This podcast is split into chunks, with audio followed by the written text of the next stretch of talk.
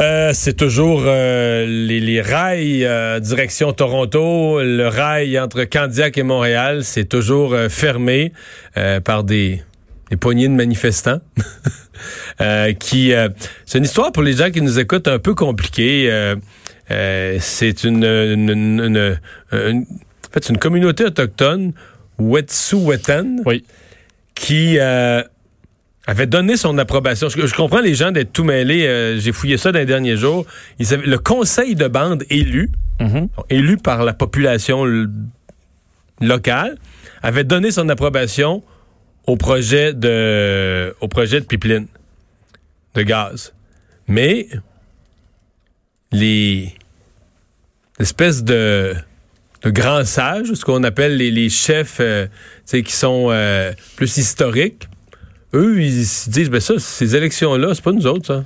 Les chefs, c'est pas, nous autres, on marche pas de même, là. Fait que ils n'ont pas le droit, eux, de donner le droit à nos terres. Donc, finalement, la communauté qui était pour est rendue compte.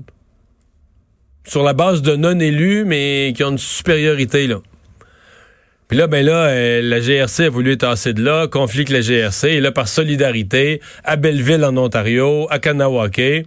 Fait une réaction en chaîne. Mais à Kanawake, ce matin, Vincent, Marianne Lapierre est allée. Il n'y a pas un manifestant.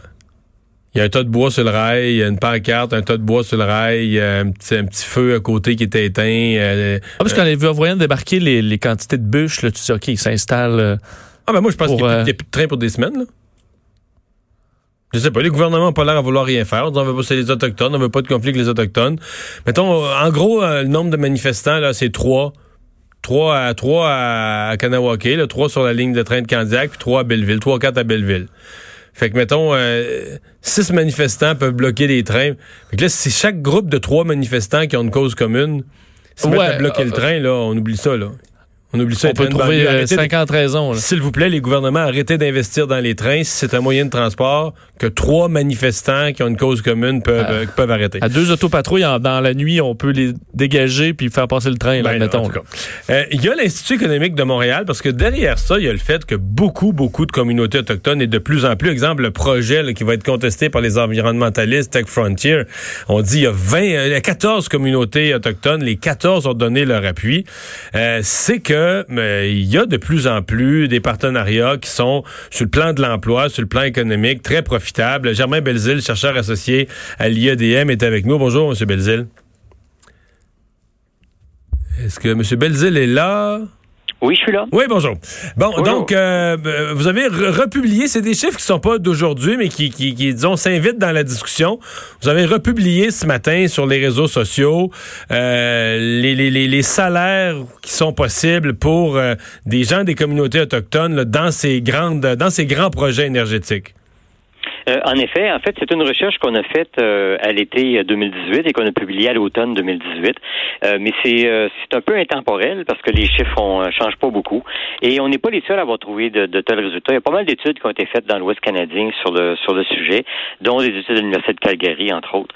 Et puis on arrive en gros au même résultat. Statistique Canada, au fait, les chiffres viennent en bonne partie de Statistique Canada.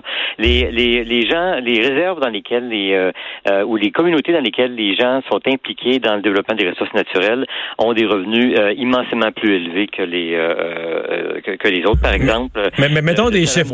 disons le salaire moyen, c'est ça. Le salaire moyen chez les Premières Nations, 51 000. Ouais. Au Canada, dans tout le Canada, ça. Pour ceux qui sont employés, exactement. Pour ceux qui sont employés, oui, je comprends. Pour ceux qui ont un emploi, salaire moyen un petit peu plus que 51 000. Et là, vous arrivez dans des, des cas précis, toute une série d'emplois dans le domaine de l'énergie. Oui, puis euh, euh, mon Dieu, euh, dans le domaine du gaz naturel, par exemple, on parle de salaire de plus de 200 000 dollars par personne pour les gens employés dans ce secteur-là, 150 000 et plus dans le secteur du pétrole. Et puis, il s'en produit beaucoup de pétrole. Hein. Il y a 51 réserves au Canada où on produit du gaz naturel sur la réserve même. Pas qu'on ne fait pas juste le transporter, on, le produit sur la réserve. Puis pour le pétrole, c'est 35 réserves. donc, qui appartiennent à de multiples nations, hein, Premières Nations. Mhm. Euh, je vois d'autres salaires, par exemple. Peut-être des choses qu'on connaît moins, mais dans le, travail dans le domaine des pipelines, salaire moyen 102 000 par année. Euh, la distribution de gaz naturel 96 000 par année. Euh, donc c'est quand même c'est très en haut du 51 000 de salaire moyen. Donc des gens qui vont chercher des salaires qui sont qui sont intéressants. Ah, tout à fait. Et puis, on, on, parle depuis des années de réconciliation entre le, entre le Canada blanc, entre guillemets, et puis les, les Premières Nations, les Autochtones. Mais euh, à mon avis, le, la réconciliation, ça passe avant tout par une réconciliation économique. Et puis, il y a beaucoup de Premières Nations, un peu partout au Canada, euh, des cris au Québec, euh, euh, la nation de, de, de, Fort McKay dans le nord de, de l'Alberta, puis il y en a des dizaines et des dizaines d'autres qui ont pris ce tournant-là, et puis ils sont en train de commander de l'argent. Ils ont une immense fierté euh, d'avoir leur propre emploi, de, de, d'avoir des business, de conduire un gros pick-up de, de, de, de, de, mon Dieu, de, rapporter de l'argent à la maison et puis le, ce qu'il y a sur la table, c'est payé par eux-mêmes. Il y, a, il y a une grande fierté à, être, à, se tenir ces, ces deux jambes. C'est ce que j'ai constaté quand j'ai fait ce cahier de recherche, parce qu'on a été, on est allé interviewer des gens un peu partout euh, au Canada qui, participent hmm. euh, chez les autochtones au développement des ressources. Puis c'est extraordinaire le, vent d'optimisme qu'il y, a chez eux. Mais je présume que dans une communauté, je sais pas, dans un, village où il y a, il y a, village, un village autochtone, il y a 2000, 2500 personnes. Si t'en as, euh, en as un certain nombre là, qui gagnent des salaires comme ça dans les 100 000 et plus, euh, je veux dire, veux, veux pas, euh, ça, ça, ça déboule dans le commerce, ça a un impact sur un, paquet d'autres éléments de l'économie. Il y a des, ça crée des emplois indirects, ça fait tourner de l'argent dans la communauté, qui fait que d'autres qui travaillent pas dans ce secteur-là, on en profitent aussi. Ah, tout à fait. D'ailleurs, si on va dans certaines communautés, comme Fort Mackay est peut-être l'exemple le plus euh, le plus probant, là, dans le nord de, l'Alberta, on n'a pas l'impression qu'on entre dans une communauté autochtone quand on entre là. Ben, il y a des signes, là, euh, des totems ou des choses comme ça, mais sinon, on n'a pas l'impression parce que c'est une communauté qui est vraiment riche. C'est pas juste les euh, les gens qui travaillent dans le domaine du pétrole directement. Je veux dire, ça crée de Il y a plein de business qui sont indirectement dépendent du fait qu'il y a de la prospérité dans, dans le domaine. D'ailleurs, cette communauté-là a, fait une levée de fonds et puis a acheté pour 500 millions de dollars euh, un, parc de tankers dans lequel il y a des, euh, produits pétroliers. En fait, ils ont acheté ça à, une grosse, grosse, grosse compagnie euh, pétrolière et puis ils gèrent ça pour les 50 prochaines années puis sont actionnaires de la compagnie et tout ça. Donc, c'est pas juste des gens qui ont des contrats, c'est des gens qui sont maintenant qui, ont, qui, ont, qui, ont, des hmm. actifs, là, qui ont de l'équité là-dedans et puis qui, qui, qui participent à la prospérité. Ils sont pas sont pas des c'est pas des gens là, à qui on donne des bons salaires pour leur dire fermez vous là, c'est plus Tintin euh, en Amérique, là. C'est plus ça du tout, du hmm. tout. Hein. C'est des, des partners dans le développement. Et ils sont très fiers de ça, d'ailleurs. Comment on réconcilie ça avec euh, je recevais des jeunes qui préparent la grève pour le climat ce printemps puis qui me disaient que il faut, il existe un, savoir et une science autochtone là, d'une sagesse par rapport à l'environnement que le, rapport eux au climat, à l'environnement, à la terre, à la nature est, est très différent euh, du, du, mal qui est incarné par le, reste de la population nord-américaine. Euh, c'est-tu, ça, ça vous semble-tu avéré? Ben moi, les, les, les communautés que j'ai vues, puis il faut faut pas oublier là, euh, euh dans le dernier projet là, euh, euh, par exemple, qui vient d'être déposé, le projet Tech, toutes les communautés qui sont affectées par ça sont d'accord. 14 sur 14, ouais. Oui, ça, veut dire qu'on est allé consulter. C'est pas, pas le chef de bande qui a décidé ça en catimini. Là.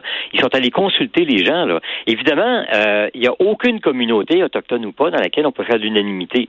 Et puis, ben, malheureusement, ce qui se passe, c'est qu'il y a une très petite minorité dans ces communautés-là euh, qui, qui arrive à faire euh, à faire du trouble puis à obtenir l'arrêt des, des, des, des, choses, tout simplement parce qu'ils ils obtiennent l'appui de gens qui, à mon avis, ont assez peu d'informations sur le sujet, surtout ceux qui manifestent au Québec ou ailleurs. Là.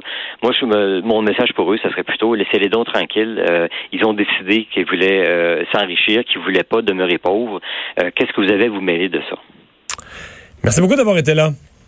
Au revoir, Jean-Pierre Belzil, chercheur associé à l'IEDM. Vincent, on... est-ce qu'on parle encore du coronavirus ou faut, euh, faut maintenant l'appeler par son nouveau nom? Oui, mais à mon avis, coronavirus, on a fait trop de chemin. Mais en même temps, c'est le terme qu'on va utiliser. pas vraiment d'allure comme terme parce que c'est un terme générique. Un terme générique, oui. Euh, c'est pas, mais pas le virus de cette année. Je veux dire, on pourrait avoir euh, dans trois ans un autre coronavirus qui est pas le même. Absolument. Donc c'est le terme. À mon avis, on est quand même rendu trop loin. le prochain, on lui trouvera un nom, mais lui, ce sera le coronavirus quand même. Parce qu'on se souvient, le SRAS, c'était le SRAS qui nous. On avait trouvé l'acronyme assez rapidement. Mais là, voilà que l'OMS a finalement donné un nom à la donc à ce, nouveau virus et ce sera ben, en fait il y avait un nom temporaire qui était euh, qui, était difficile à prononcer, ben, à, prononcer, à souvenir et euh, le nouveau étant donc Covid 19. Ce que je comprends, c'est que ça faisait co-coronavirus. Le COVID, le D, c'est D19, c'est décembre 2019, c'est la Non, c'est D, c'est disease.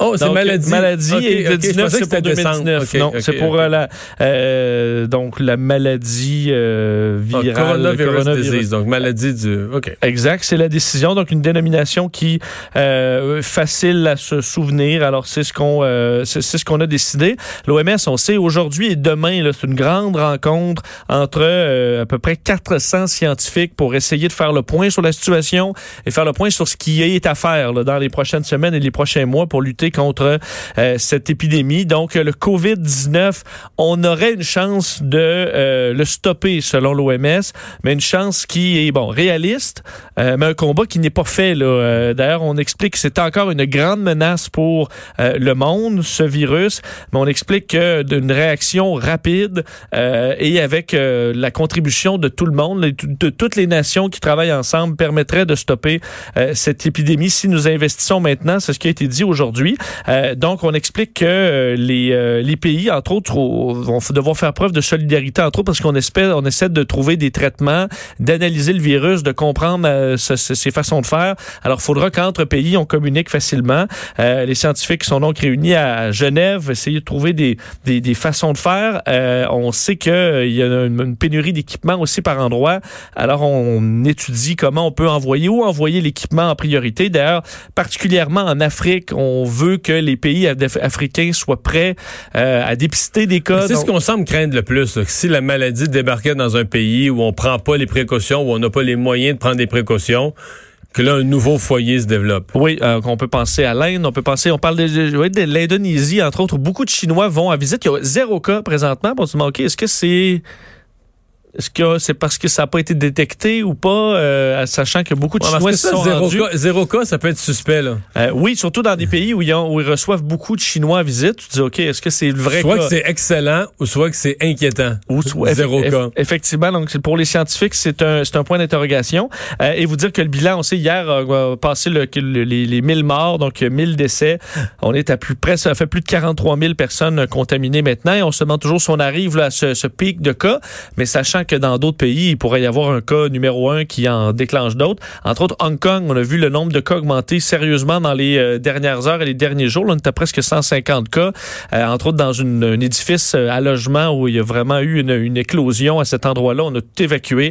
Alors, on prend ça au sérieux, mais on n'est pas à l'abri d'une autre éclosion à certains endroits. Alors, l'OMS surveille le dossier de très près. Merci. Est-ce que vous êtes prêt à payer davantage de taxes pour les les transports, euh, d'autres taxes sur l'essence, d'autres taxes pour euh, les changements climatiques. On sait que techniquement, euh, la taxe actuelle est supposée augmenter à partir de 2022 au moins. ben, sondage qui a été fait, qui dit que les Québécois sont prêts. On en discute au retour.